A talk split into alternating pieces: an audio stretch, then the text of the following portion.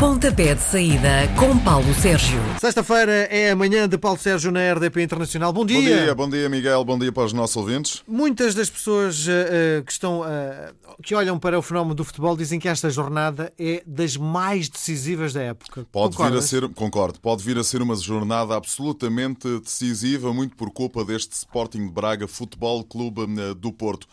Porque repara, se o Braga vencer o Futebol Clube do Porto e se o Benfica eh, vencer a equipa do Tondela, as coisas podem eh, alargar-se outra vez de. Uh, enfim, as equipas estão igualadas no topo da tabela classificativa e o Benfica pode passar a ter uma vantagem de uh, 3 pontos.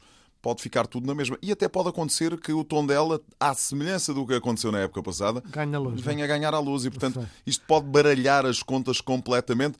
Sendo que, eh, devo dizer uma coisa, Miguel, isto é para ser decidido na última jornada da Liga Portuguesa. Vamos olhar então para a jornada que começa hoje com o Portimonense Moreirense. Há 10 pontos entre as duas equipas, mas os de Portimão jogam em casa. Isto é uh, sinónimo de superioridade? É sinónimo de alguma superioridade, sim. Até porque o Portimonense vem de um empate e de uma vitória. Depois de seis jogos sem ganhar, cinco derrotas e um empate, o Moreirense está em perda. Duas derrotas e um empate nas últimas eh, três jornadas. As equipas estão em eh, planos uh, diferentes. Um a subir, a equipa do Algarve, os minhotos estão a descer.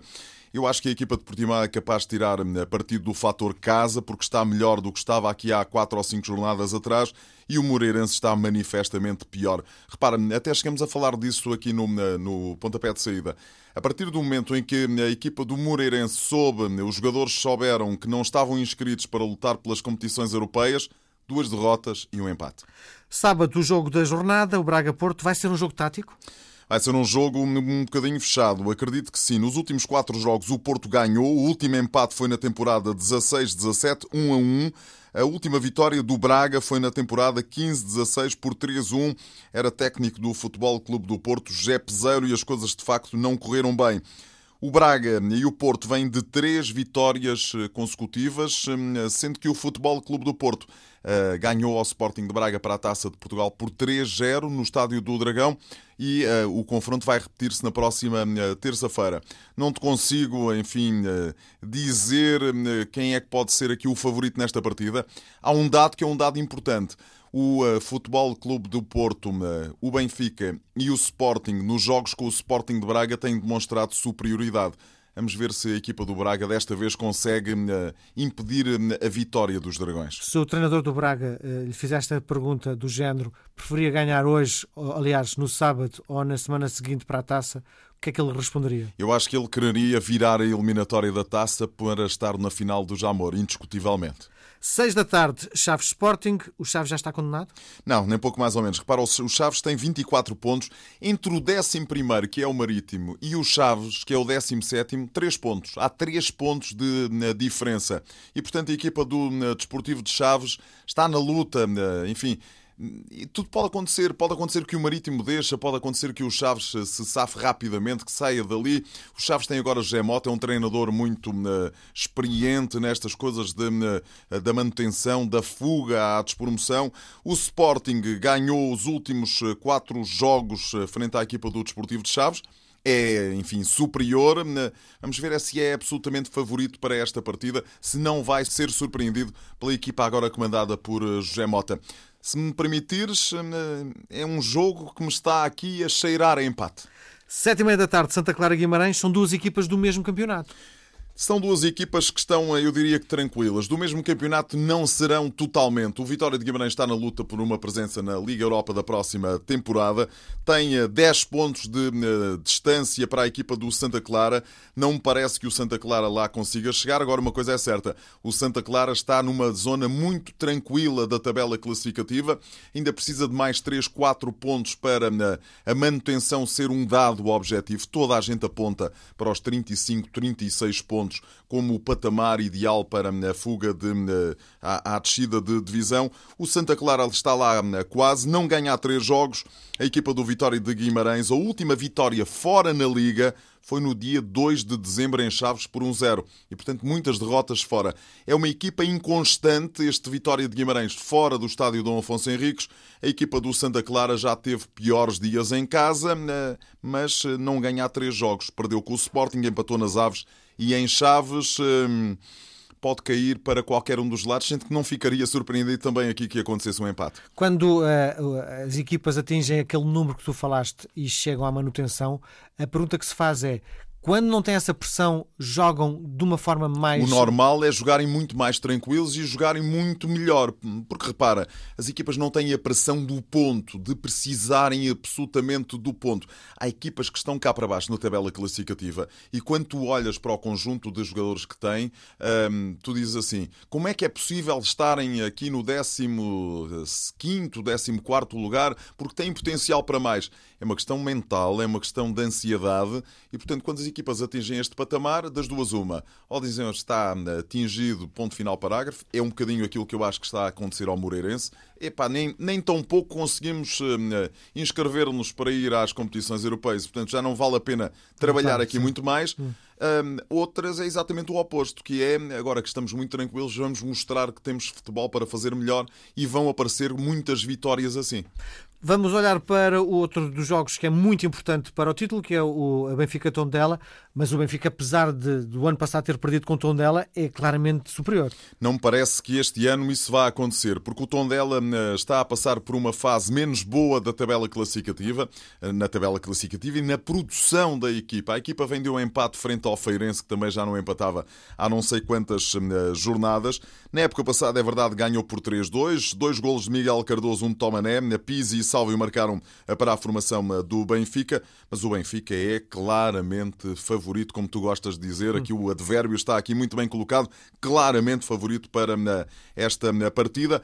E mais do que isso, repara, o Benfica, quando entrar em campo, já sabe tudo o que se passou em, Guimarães, em Braga, no Sporting de Braga, Futebol Clube do Porto. Um jogo é às três e meia da tarde, o outro é às oito e meia da noite e, portanto, tem tempo para digerir tudo. Eu acho que até tem tempo para que a própria equipa possa assistir tranquilamente ao Sporting de Braga, Futebol Clube do Porto e motivar-se, se for caso disso, não é? ainda mais, porque hum, o Benfica está no topo da tabela classificativa e, portanto, motivação é coisa que não falta. Domingo, 3 da tarde, Derby da Madeira, Marítimo Nacional. São das, na tua opinião, são duas equipas que jogam feio, não é? Jogam feio, mas este é um jogo muito especial. Ainda hoje hum, tive a oportunidade de ler o presidente Carlos Pereira do Marítimo dizer este jogo não vale 3 nem 6 pontos, vale 9 pontos. Tal a importância que na ilha o jogo, enfim, registra para todos os adeptos maritimistas e nacionalistas. É o jogo 47 em todas as competições e há aqui um uh, ligeiro ascendente da equipa do Marítimo. 16 vitórias contra 11 vitórias do Nacional, 19 empates. Na primeira volta ganhou o Nacional por 1-0 e foi na sequência dessa vitória que acabou por haver a troca de treinador no Marítimo. Marítimo joga em casa e eu acho que é bem capaz de levar um bocadinho de vantagem exatamente por causa disto. Mas insisto, este é daqueles jogos, este é um clássico, eh, não do futebol nacional, mas do futebol eh, da Madeira. É um derby, é um clássico, é um jogo que tem aqui eh, nuances diferentes que teria um marítimo a jogar com outra equipa ou um nacional a jogar com outra equipa. Na semana uh, que antecedeu o jogo não se falou de outra coisa e na semana seguinte não se vai falar de outra coisa. 5 e meia da tarde, o Ave Aves, 6 pontos a separar as duas equipas, mas os de Vila de Conde jogam em casa e por isso são superiores.